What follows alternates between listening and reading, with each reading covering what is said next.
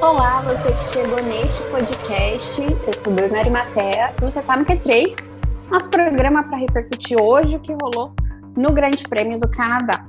E nesse domingo friozinho, eu estou aqui com Paula Ferro, que vocês já conhecem bem, né, Paula? A temperatura da corrida foi bem diferente desse clima do Rio de Janeiro, né? Oiê, boa tarde, bom dia, boa noite. Oi, Bru. Sempre bom estar aqui gravando. Bem diferente, graças a Deus. Teve chuva, teve sol, teve emoção. Acho que foi um, uma corrida bem legal, assim, para a gente ver evoluções, ver disputas. Eu esperava um pouquinho mais, achei que ali do meio para o fim que a gente ia ter uma dose extra de emoção, acabou não chegando, mas foi bom, assim, a gente ter realmente uma briga ali, uma ameaça do Sainz ao Verstappen, ver as Mercedes bem, as Mercedes-Benz, dando trocadilho, mas acho que, num geral, assim, também bom sábado das Haas, né, que acabou não se concretizando no domingo. Acho que tem bons pontos maneiros, obviamente, o P2 do Alonso, nem se fala, mas a gente vai falar muito, graças a Deus. Bastante coisa para comentar aí neste episódio que está apenas começando. E os desfalques ainda rondam o podcast.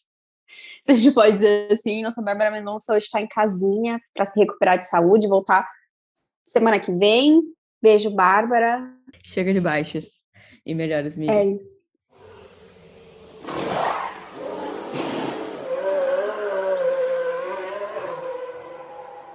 Vamos lá repassar esse top 10, então, que começou com Verstappen na liderança e terminou com Verstappen na liderança. O Andes não teve vida muito complicada, né, no Canadá, anotou a sexta vitória da temporada, lembrando que essa foi a etapa 9, então são seis vitórias em nove etapas. Logo atrás dele ficou Carlos Sainz, a única Ferrari largando na frente, né, o Sainz que, como a Paulinha até já comentou, nadou, nadou, mas não conseguiu passar o Verstappen para assumir a ponta ali no finalzinho. Completando o pódio, Sir Lewis Hamilton voltou a subir no palanque aí depois de um terceiro lugar bem acertado. Na sequência, a gente teve George Russell em quarto, Charles Leclerc, uma bela corrida de recuperação em quinto, a gente já falou disso.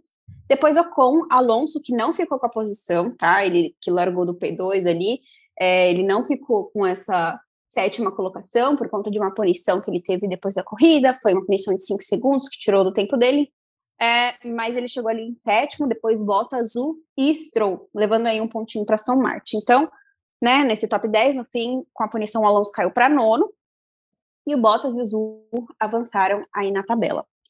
Paulinha, hoje foi aquele dia em que tudo podia sair do controle.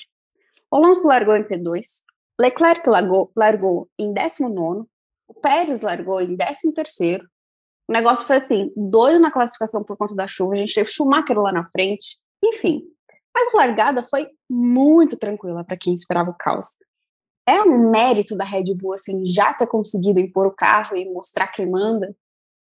Eu realmente acredito que sim, porque no sábado a gente tem a chuva, tem a pista bem molhada, e é a condição que tende a diminuir a lacuna entre carros, né? Tanto que a gente vê um Alpine, que é um carro bem mediano aí, de que às vezes consegue proporcionar bons grandes prêmios para o Ocon ou para o Alonso, mas que não tem muita consistência em chegar na frente. E aí, mesmo com esse carro mediano, o Alonso consegue escalar ali, emplacar uma boa volta lançada e garantir a segunda posição, que assim é excelente, né? Tem um, desde 2012 que ele não largava na primeira fila, e se eu não me engano, da última vez também tinha sido numa classificação com chuva. Então é aí nessas horas que você vê a contribuição do piloto, o quanto o braço importa, porque é muito mais difícil você controlar e domar o seu carro. No domingo, você já não tem mais essa mesma dificuldade, porque está pista seca, está condição normal. Então, a gente volta a depender mais dos carros e dos acertos, dos motores. E aí, a Red Bull está sobrando, né? Desde aquele início meio em falso ali, com os abandonos e as falhas de motor, isso aí já está muito para trás e eles estão todos acertadinhos, assim, quer dizer, o Pérez hoje não, não tanto, mas a, o conjunto do Verstappen está muito bom. Então, isso já garantia um ótimo início e uma chance do Alonso né, de pular para a liderança na primeira curva seria o eventual erro do Verstappen. E isso está muito difícil de acontecer. Acho que não sei se foi o título do ano passado, mas é um processo de amadurecimento constante, é claro, que o piloto tem. E ele não tem errado muito esse ano, né? A gente não vê.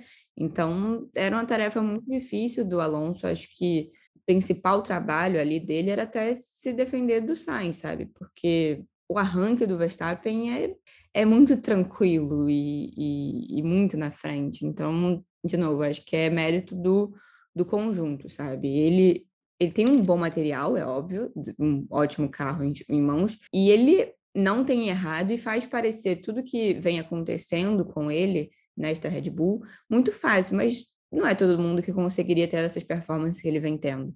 Então, realmente é um, um trabalho conjunto muito bem feito que, que leva esse mérito aí. Como você falou, esse ponto, né, da Red Bull já ter superado essas, principalmente falhas mecânicas, né, alguns problemas com o motor, e ela tá mais previsível agora, né? Não sei nem se eu uso a palavra confiável, mas mais previsível, de assim, você consegue mais ou menos ver durante o final de semana se ela tá com problemas, se ela não tá com problemas, e geralmente ela consegue mostrar isso, né, desde o primeiro dia. E você falou do Pérez, ele mesmo, né, já tinha dito ontem, depois do quali, a gente tá gravando no domingo, né, então o quali foi ontem sábado, que ele, ele falou que ele não tinha ido bem, né, ele admitiu, falou que não ia dar desculpas, ia tentar fazer uma corrida de recuperação. É, ontem ele bateu nas barreiras, né, ali de proteção, quando estava no Q2, ele teve que trocar componentes do eixo e da embreagem, isso tudo é relacionado ao câmbio, né, a, ali as trocas de marcha. E foi exatamente o que tirou ele da corrida hoje, né? Ele até reclamou no rádio que ele ficou preso na marcha, enfim. Mas é, ele já estava começando de P13, e aí, com, com isso, e o Sainz na frente, é, não me pareceu que ele fez tanta falta para o Verstappen como um segundo piloto, né? Talvez se o Leclerc estivesse na frente também, acho que essa situação poderia ser diferente, mas é, o que, que você achou, Paulinha? Olha, se o, o Leclerc não tivesse partido de, lá de trás, acredito que ele faria muito mais falta.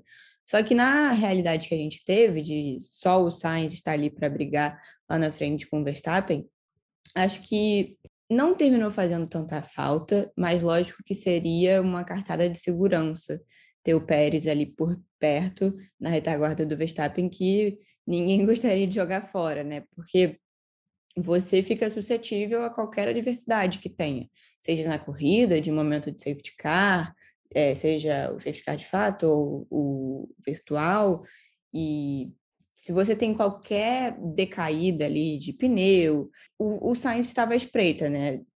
Lógico, uma boa parte da corrida ele passou a uma distância muito grande, assim, lá nos seus sete, oito segundos. Então, ainda ficou muito seguro para o Verstappen. Mas aquela reta final ali, que né, após o safety car causado pelo Tsunoda, que o, o Sainz consegue parar, e aí tem um pneu que é mais ou menos 10 voltas mais novo, e poderia brigar de igual para igual na relargada. Se tivesse um Pérez ali, a Red Bull fica sem, sem ameaça, né?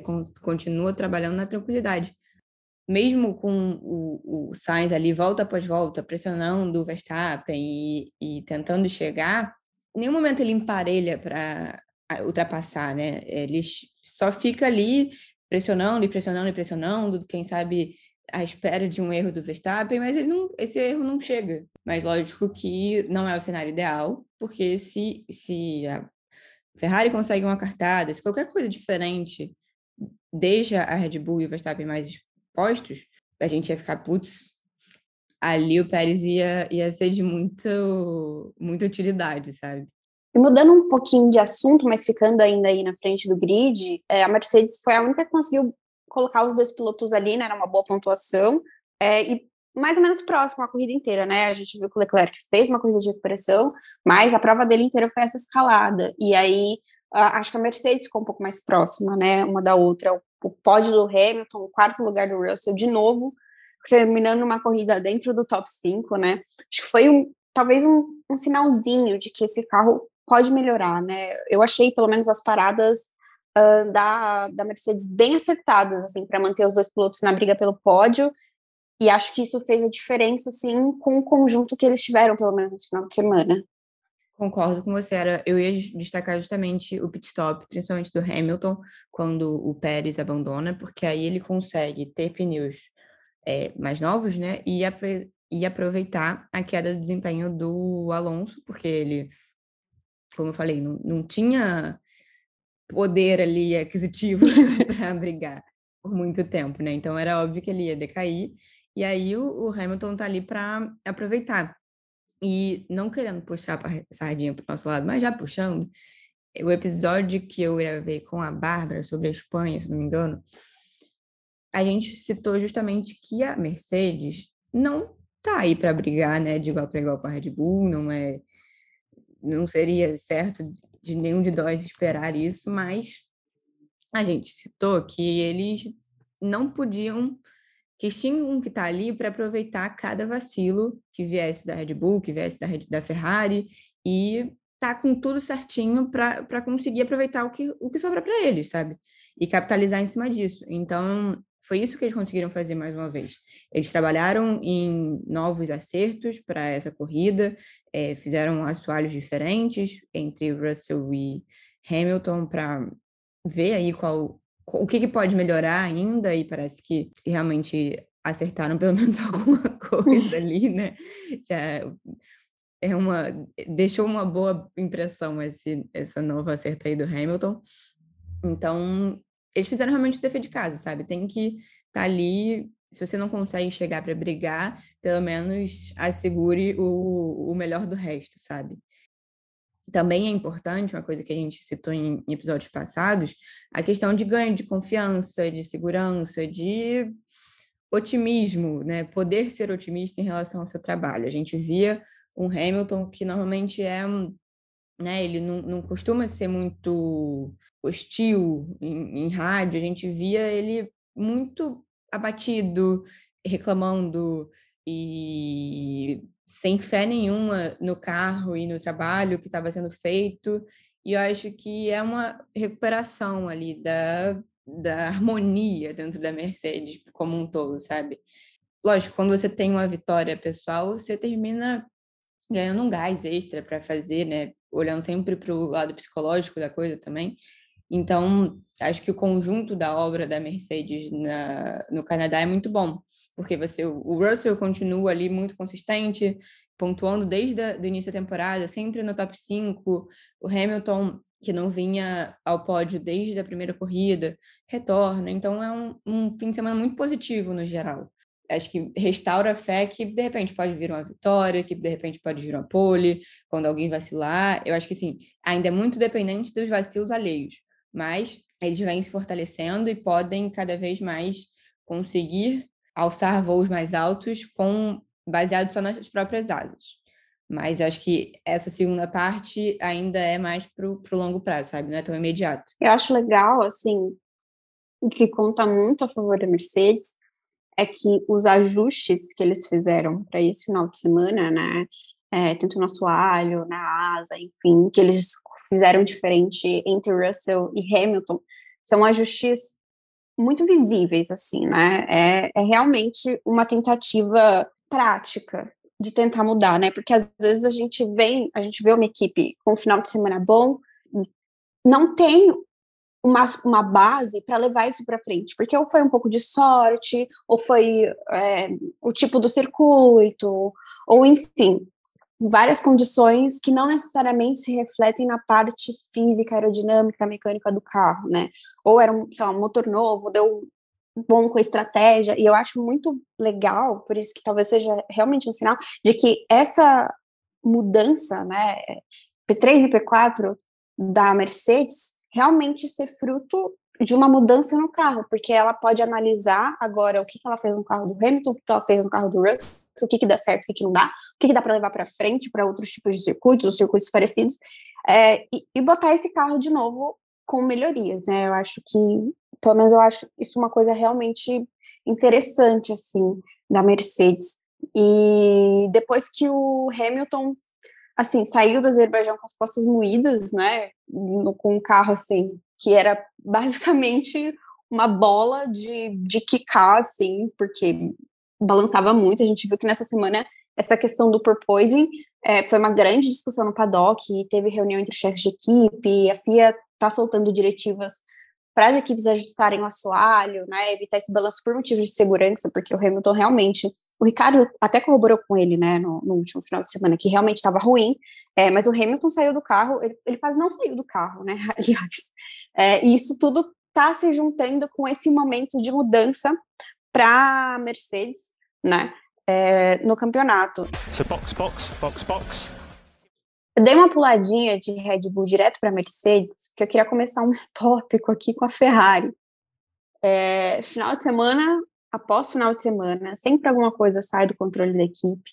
A impressão é que mais algumas corridas nesse ritmo, né, levando desse jeito que a Ferrari está levando, a disputa pelos dois campeonatos vai né, ficar ali realmente fora de cogitação. Semana passada a gente falou que não dava para cravar nada, né? Leclerc, Verstappen, obviamente o Leclerc é um piloto muito talentoso, ele começou de trás hoje por conta de troca de peças, né? De, de, de componentes da PU, por exemplo, e que ele tem potencial lá na frente. Mas acontece sempre alguma coisa na Ferrari que dá errado, seja é, trabalho manual, seja, enfim, equipamento dá para ter clareza no que a Ferrari faz, assim, sempre tem esse problema, tem como resolver isso, eles, enfim, o que está acontecendo, né?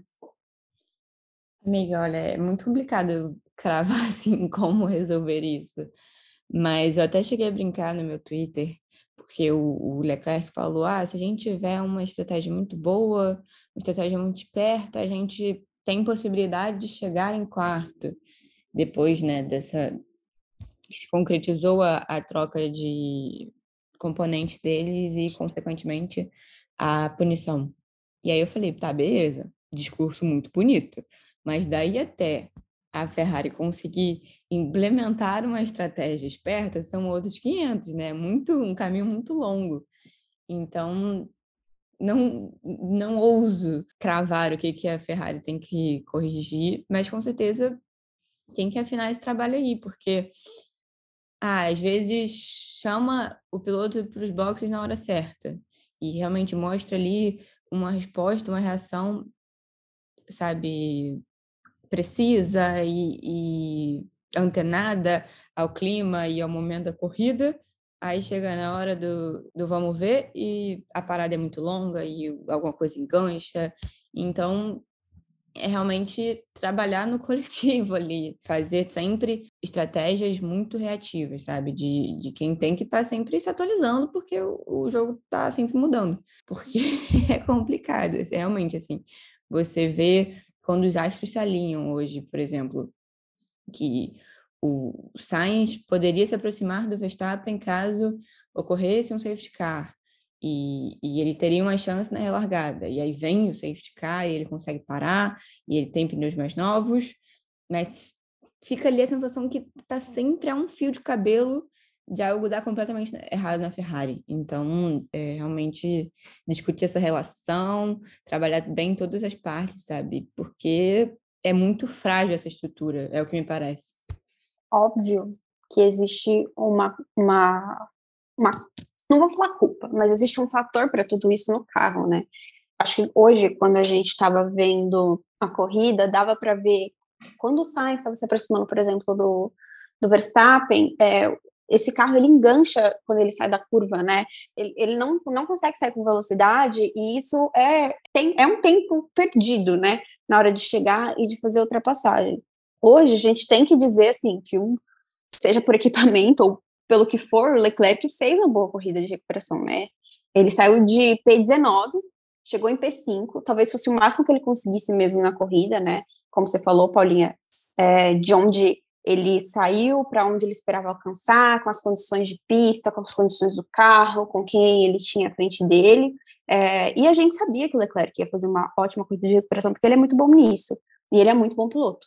Mas deve ser muito frustrante você ver a equipe cometendo esses errinhos, né? A gente já viu o Leclerc falando isso algumas corridas atrás. É, e você ser chamado para o pitch e o seu pitch demorar, a troca demorar mais de cinco segundos. Assim, deve ser, deve ser muito frustrante. É, e o, o próprio Leclerc sai, assim, desse pitch que você está citando, né? Meio incrédulo, assim, quando quem dá aquela chacoalhadinha de cabeça de meu Deus, onde eu fui, onde eu fui amarrar meu burro. Mas acaba que né, depois desse pit stop que você está citando, né, que é lá pela volta 42, ele tinha a possibilidade de sair à frente do trenzinho que vinha com Bottas, é, Tsunoda, Ricardo, e aí a Ferrari vai lá, demora e ele sai atrás acaba que ele nem perde tanto tempo assim, porque ele logo consegue ultrapassar o Ricardo e o Tsunoda. Então ele não perde lá muito tempo. Só que sim, podendo evitar é sempre melhor, né? E aí facilitaria a vida dele, sabe? De como logo depois vem o safety car do Tsunoda, ele de repente poderia se beneficiar um pouco mais nessa situação se ele não tivesse ficado tão atrás. Sei lá, sabe? É sempre a sensação que, que a Ferrari está deixando, deixando a desejar e o Leclerc merecia um adicional de salubridade aí para lidar com os prejuízos. Lógico que ele já ganha demais, mas enfim. É muito você perceber que debaixo do seu nariz tem alguma coisa, porque não foi só com ele, né? Depois da, desse safety car, que, ok, a estratégia do Sainz era essa, né? Corre, corre, corre, corre, é, faz uma parada, a outra parada a gente vai entrar, até tanto que eles falam no rádio, né, a janela de, de safety car está aberta, da né, estratégia que eles tinham feito para caso tivesse safety car, para a vida do pneu ali, como você falou. E aí dá certo. Tem o safety car, eles param, e aí eles fazem uma parada de 3.7. 3.7 não pode ser uma parada boa para Ferrari, né? Sei lá, não, não dá para jogar esses, esse tempinho a mais em Sainz conseguiria alcançar o Verstappen, porque a gente viu que ele chegou no Verstappen muito, com bastante volta para tirar e não conseguiu. Ok, mas é, é uma coisa que você olha e você fala, não dá. É, é, aquela fala do Leclerc de novo, né? Não dá, não dá, não dá.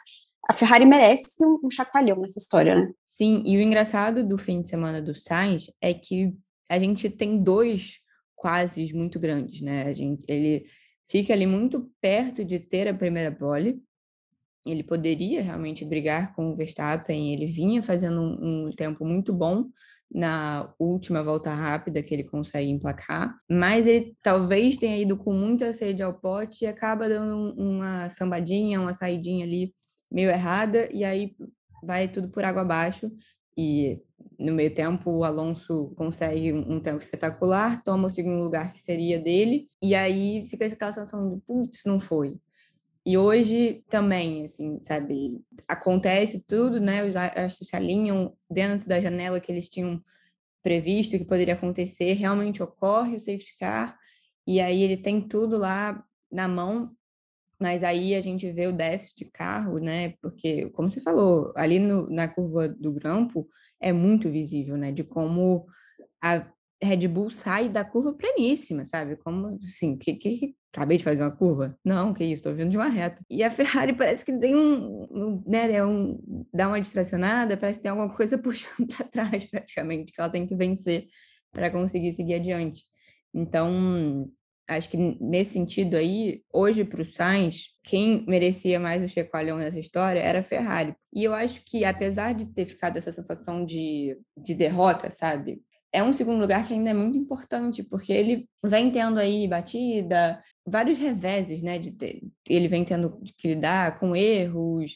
Então, mesmo ficando essa, esse gostinho de quero mais, de poderia ter sido muito mais, acho que ainda é uma, um bom dia para recuperação, assim, de, de sair com a sensação de que fez tudo certo, de conseguiu fazer o melhor que ele tinha para hoje. Porque nem isso ele estava conseguindo fazer recentemente, sabe? Eu acho que só para não falar que a, a, o chacoalhão é todo na Ferrari e, óbvio, o conjunto da coisa ali, é, eu acho que se tinha um momento em que ele poderia se ajudar neste final de semana, com certeza foi no quali. Acho que no, no final do quali ele foi um pouco afobado.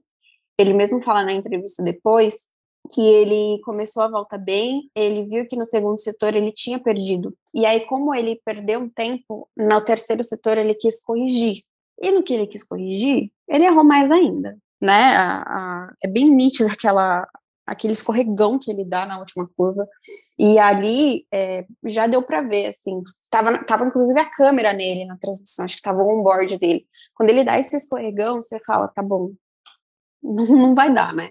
Então eu acho que assim, não sei se hoje seria o caso dele conseguir ultrapassar Verstappen, se ele tivesse talvez uma aquele que do Leclerc, sabe? Que o Leclerc é, bota o carro, aí ele vê, não, não é nessa, aí ele guarda o que ele tem para guardar de recuperação de energia, de, de tudo que ele tem para fazer na volta, e aí na outra volta ele já começa mais forte e, e consegue colocar o carro, né, um pouco, se impor mais o carro, né, para fazer ultrapassagem. Não, não sei se o, se o Sainz chegaria a isso, porque ele chegou bem perto, mas ele não conseguiu colocar nenhum carro de lado, né, em nenhum momento. Mas acho que ele poderia ter se ajudado uh, na, no, no quali, né? Se ele conseguisse pelo menos a segunda colocação, já era um começo diferente de corrida. Eu acho que o fator, eu não, eu não quero falar fator emocional, eu não sei o fator emocional, eu não, não converso com o Sainz, mas eu acho que ele tem essa pegada de não deu certo aqui, vou tentar tirar. Só que no que ele tenta tirar, é, ele meio que se afoba, não sei, hum, quase nunca dá certo. Então, acho que ele podia sim se ajudar no quali. É, com certeza, todo o conjunto ali precisa, precisa ser revisto. Do lado da Alpine, o negócio foi expectativa demais, né? Foi assim, lindo o surto coletivo que todo mundo teve com Alonso no P2.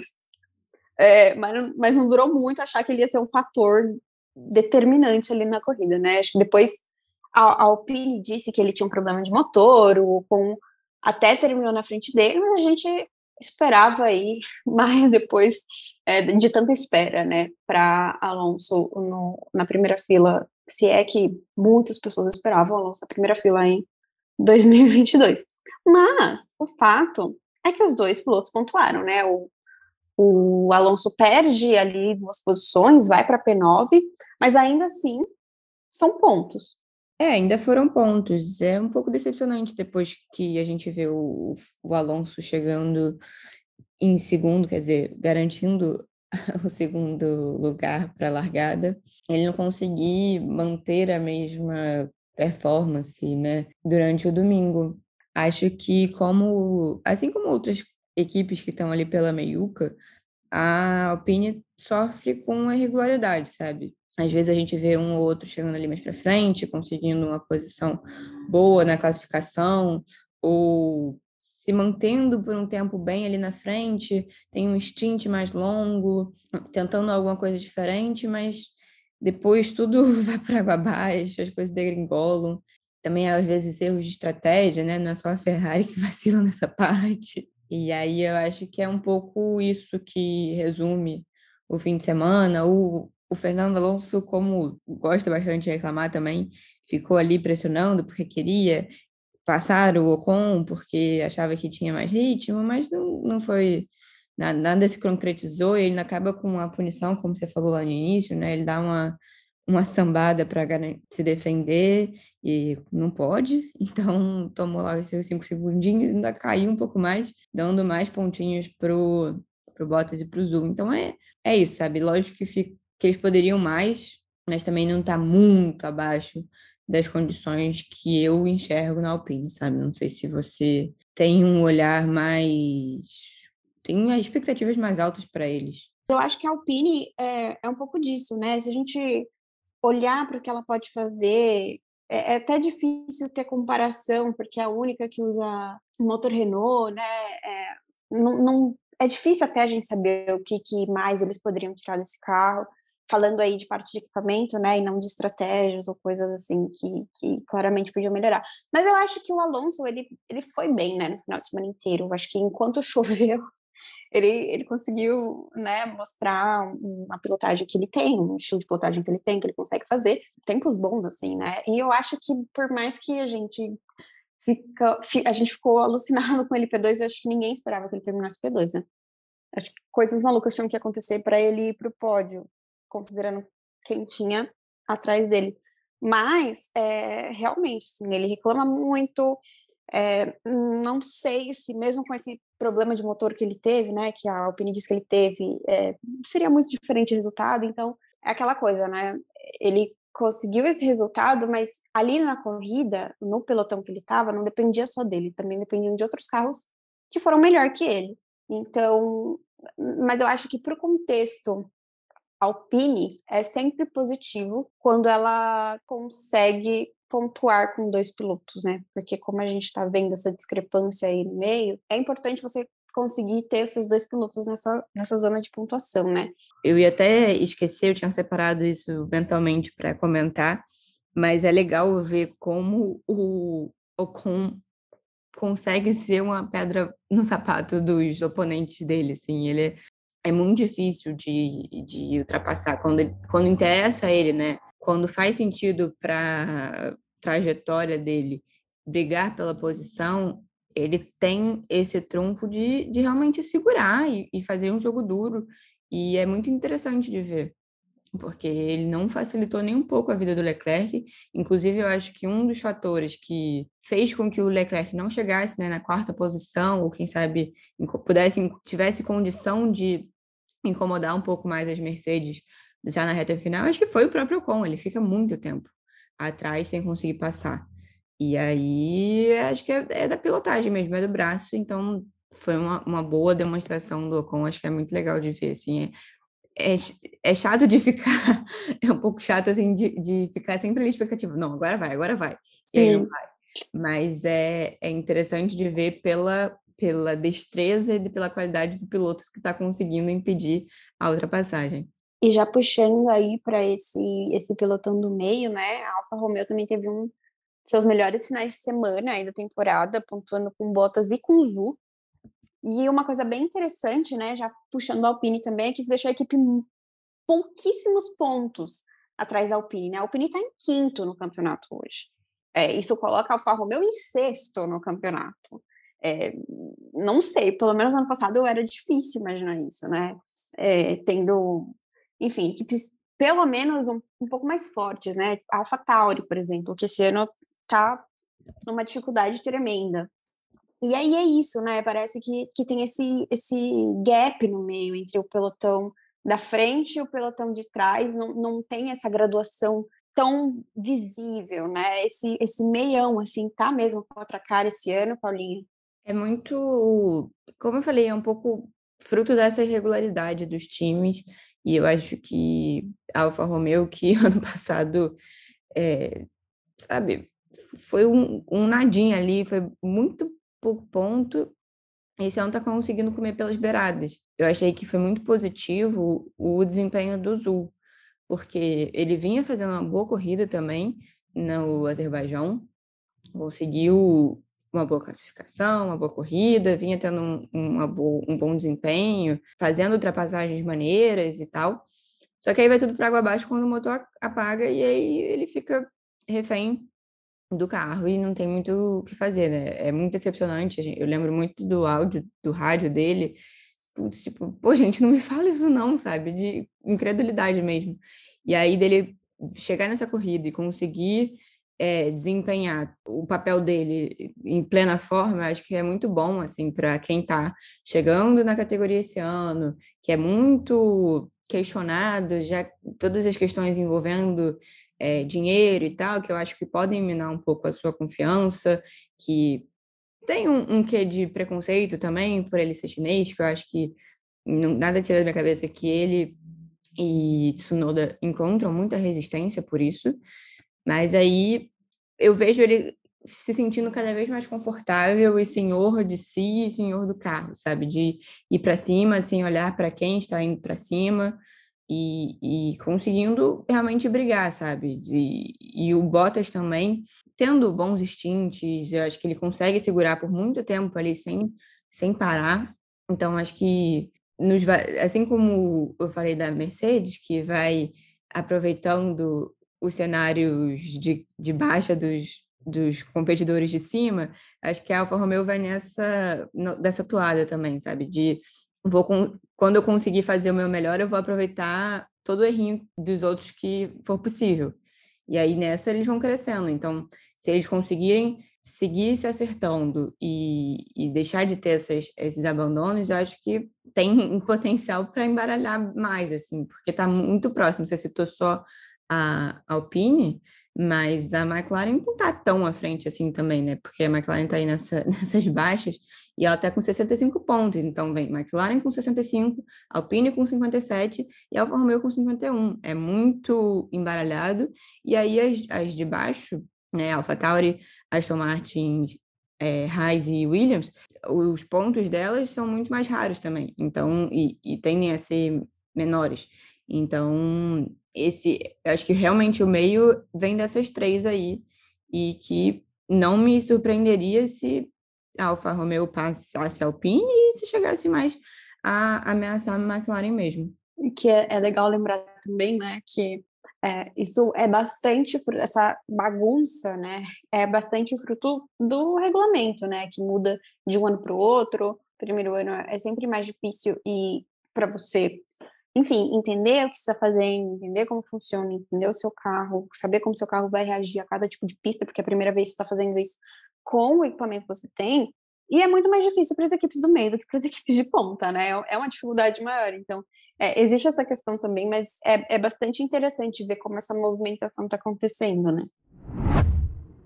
Para encerrar esse tópico, McLaren teve mais um dia bem complicado, né? Nesse final de semana, como a Paulinha disse no Twitter aí, é, a McLaren saiu só com souvenir do Canadá, porque pontos mesmo não foi nenhum. Ricardo chegou ali em 11º, Norris em 15º. E o fim de semana a McLaren teve direito até a parada dupla com erro nas duas paradas. A gente brinca aqui no Twitter, né? Desgraça, a McLaren tá perdida. Mas, mas tá preocupante mesmo, né, o Paulinha? É, é, mais do que o que a gente vê muito, que se fala muito, ah, Ricardo com dificuldade, falta de sorte, não sei o quê. O Norris também está sofrendo nessa, nessa temporada, né? Não sei se tem previsão de melhora isso.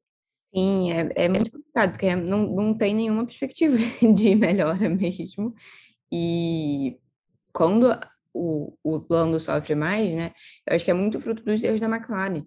A parada dupla após o abandono do Big Schumacher é uma aberração o pit stop do Ricardo, que entra primeiro, já é muito lento, e aí o do Lando é, é um show de horrores, é, é, é, surreal, assim, porque tem um mecânico que parece estar tá quase desfilando, e aí não tem roda, sabe, engancha, nossa, é, é terrível. E no episódio passado a gente discutiu bastante sobre a questão do Ricardo, que ele foi muito criticado pelo Zac Brown publicamente, e a Bárbara comentou algo que eu concordo, que é de do esporro sempre ser dar preferência para fazê-lo em privado, no privado, para preservar a pessoa, para preservar a confiança de quem você está falando. E aí ficou, né, uma guerrinha, guerrinha é exagero, mas uma disputa ali de declarações, porque o Ricardo, quando é questionado, ele fala, ah, porque eu tenho a minha pele bronzeada, minha caixa é grossa, e não estou dando ouvido às críticas, isso aqui é um mal-estar. E aí eu acho que eu falei, eu cheguei a falar isso, né? De não é como se a McLaren tivesse oferecendo um carro no patamar da Red Bull e não está tendo o mesmo desempenho. É que ela está dando uma carroça. E não só dando uma carroça, como às vezes não está entregando, muitas vezes, na verdade, não está entregando, seja em estratégia, seja em decisão de equipe e seja em pit stop, sabe? Então, os dois pilotos ficam reféns de um desempenho coletivo muito fraco. E aí acho que fica ainda mais feio para o Zac Brown a declaração que ele deu sobre o Ricardo, especialmente. E apesar do Lando normalmente ter desempenhos melhores, nem ele consegue fazer mágica, sabe? Não tem muito para onde você correr aí nesse, nesse cenário, sabe? Ele, depois dessa corrida, depois do desse pit stop, ele não consegue voltar. E a gente já tinha visto que ele teve falha de motor, que ele não conseguiu brigar por uma classificação melhor na, no sábado. Então, é um, um fim de semana, assim, para esquecer, sabe? E o curioso também, voltando um pouco para a parada dupla, é que não era necessário, sabe? Não é como se você estivesse brigando pela corrida, tivesse que fazer isso, porque você precisa reagir com, com força. ele já não vinha bem, e aí vai muito mal depois disso. Então, sei lá, nada faz muito sentido na minha cabeça, sabe?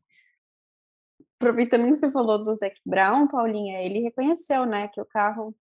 Aí ele foi dar uma declaração, não sei, não vi se ele falou em entrevista, eu vi que ele postou no Twitter, que ele falou que o carro que eles tiveram esse final de semana não era o carro que os pilotos mereciam, não era o carro que os fãs mereciam, é, que o final de semana tinha sido para esquecer, mas que também tinha sido um aprendizado, né? E aí eu acho que uma coisa que eu não sei o, quão, o quanto está na cabeça da McLaren, do Zac Brown, enfim, de Lando Norris, é que a próxima etapa é em casa para a McLaren, né? É Silverstone, na Inglaterra. E, e, aí, o que, que, que, esse carro vai fazer, né? O que, que essa equipe vai fazer? Como a Bárbara já falou aqui uma vez, chega de aprendizado, eu preferia ter ficado burro, né? É, fim de semana após fim de semana tendo aprendizado e vamos sair melhor dessa e parece que nada muda. E aí, sinceramente, eu acho que o fator casa, sabe? Por mais que seja legal, tenha torcida, eu acho que não tem muita, muito peso, sabe, para a McLaren, porque ela realmente não está podendo oferecer muita coisa. Tudo que vem de pô, um, uma classificação boa, é, sei lá, o lucro do lucro do lucro, sabe? Acho que tem um peso assim de você tá ganhando um, um chocolate, quase. não é assim, tô fazendo meu trabalho porque esse é o meu normal, não. É, é realmente um, um, um caráter de um caráter extraordinário mesmo. E aí, sei lá, acho que nem dá para pensar muito, sabe, em, em, fazer uma festa em casa. Mas se vier, ótimo, sabe? Acho que eles precisam disso para levantar a poeira lá e, e, conseguir se distanciar, sabe? Porque acho que ficar, sim, eu enxergo a McLaren com potencial para fazer muito mais do que estar emaranhado com a Alpine e Alfa Romeo, sabe? A Alpine vem de uma confusão interna do, da intertemporada, da temporada inteira, sabe? Várias mudanças, então uma McLaren que vinha num, num ascendente nos últimos anos e se reencontrando e etc., acho que é muito abaixo. Então, sei lá, merece, tinha que voltar às origens, voltar ao que eles conseguiram emplacar no passado. Se você viu o quali e só olhou o resultado da corrida, você pode estar se perguntando, e o Schumacher? Né? Conseguiu classificar bem? O que, que aconteceu com o Mick Schumacher? A sorte não teve do lado do alemão mais uma vez. E, né? A gente esperava ver ele no top 10? Não. Mas nem a corrida ele conseguiu terminar com problemas mecânicos. Aston Martin errou o tempo da parada do Vettel, tirou ele do top 10. O Vettel estava sendo basicamente o próprio engenheiro dele, porque o engenheiro dele ficava consultando, né, o que, que ele fa... o que, que ele achava, o que, que ele faria. E o Gasly, ali, o único carro a terminar a corrida da AlphaTauri, ficou atrás do álbum da Williams, na 14ª colocação. Esse é um overview do resto, basicamente, da, da corrida, né? Você tem, é, tem mais algum destaque para a gente adicionar no, no mural dos azarados? Acho que eu vou botar isso como um quadro do Q3, mural dos, dos, mural dos azarados. Você citou aí rapidinho, mas a AlphaTauri é algo que tem, sei lá, me despertado muita atenção, principalmente pelo Gasly, porque eu acho que ele tem condição de entregar muito mais, e muitas vezes o, o desempenho baixo não é nem por conta dele, já teve erro da, da equipe, de estratégia, de momento de parada, e ele manifestou uma certa decepção quando o Pérez foi renovado pela Red Bull, sabe, de, putz, realmente essa porta fechou para mim, e eu acho que a Red Bull vai manter o Pérez enquanto ele conseguir entregar a performance de um segundo piloto que eles precisam, que brigue ali para defender o Verstappen. Então, acho que essa parte está muito encaminhada. E aí, o futuro dele, por mais que o, o Franz Tost, chefe de equipe, tenha dito ano, ano que vem, ele está certo com a gente, ele tem um contrato a cumprir, vai cumprir, não tem, não tem conversa sobre isso.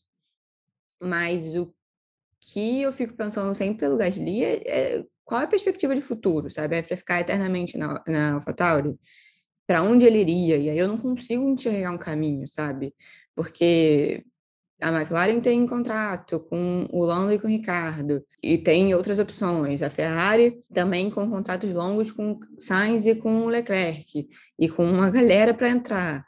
A Alpine ainda não resolvida, mas com o Piastri batendo a porta. A Mercedes com o Hamilton, acho que até quando ele quiser, e desenvolvendo o Russell para como porta-voz do futuro dela. Então, não vejo uma, um caminho para o Gasly, sabe? E, e imagino que seja uma angústia muito maior para ela, para ele. E aí, juntar essa falta de perspectiva com um ano sem entregas muito boas, acho que, sei lá, me dá uma angústia, sabe? De ficar muito com essa, caraca, ficar pensando sempre assim, putz, ele podia muito mais, era para ele estar tá lá na frente, era para ele estar tá numa outra condição e não tá. Não é por falta de possibilidade, não é por falta de qualidade, é realmente pelo, pelo realidade oferecida a ele, sabe? Eu fico com essa sensação.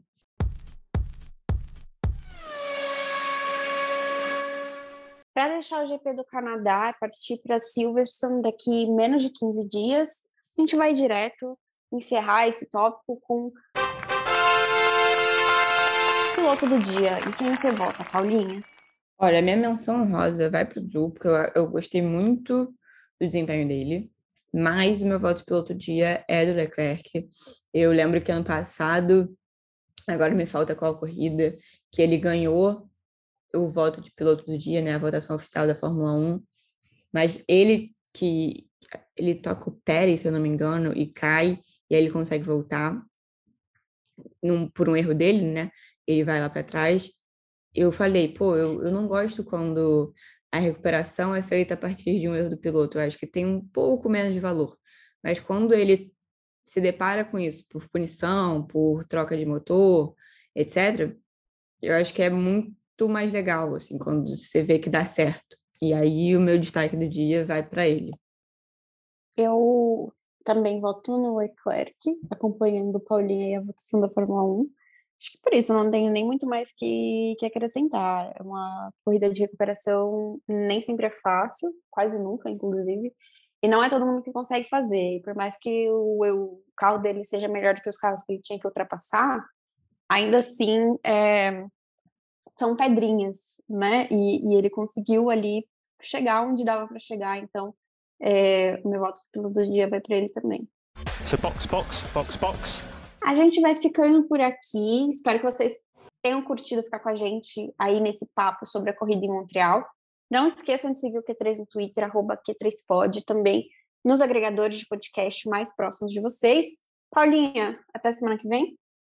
Até semana que vem, já de olho em Silverstone, né? Que tem uma mudança fundamental, porque ano passado a gente viu uma sprint lá, mas dessa vez não teremos. Então, nós teremos os carros andando, esses carros novos andando pela primeira vez. Só que a gente conversa bastante antes disso, não vou me avexar demais. Quem quiser conversar comigo no Twitter é arroba, underline, Paula Ferro, underline. Pode mandar crítica, sugestão, dúvida, qualquer coisa. a gente tá lá. Não vou falar de fantasy porque eu, essa temporada, estou dando uma de Bárbara Mendonça e não consigo lembrar de fazer meu fantasy e deve estar uma desgraça, porque eu lembro que um dos meus times fez 55 pontos no Azerbaijão. Então, não deve ter sido muito melhor no Canadá. Bom, eu sou Bruna Arimatea, estou no Twitter também, para quem quiser conversar, arroba Arimatea Arimatea com TH. E a gente se escuta, a gente se fala, a gente se encontra no próximo episódio do Q3. Beijo!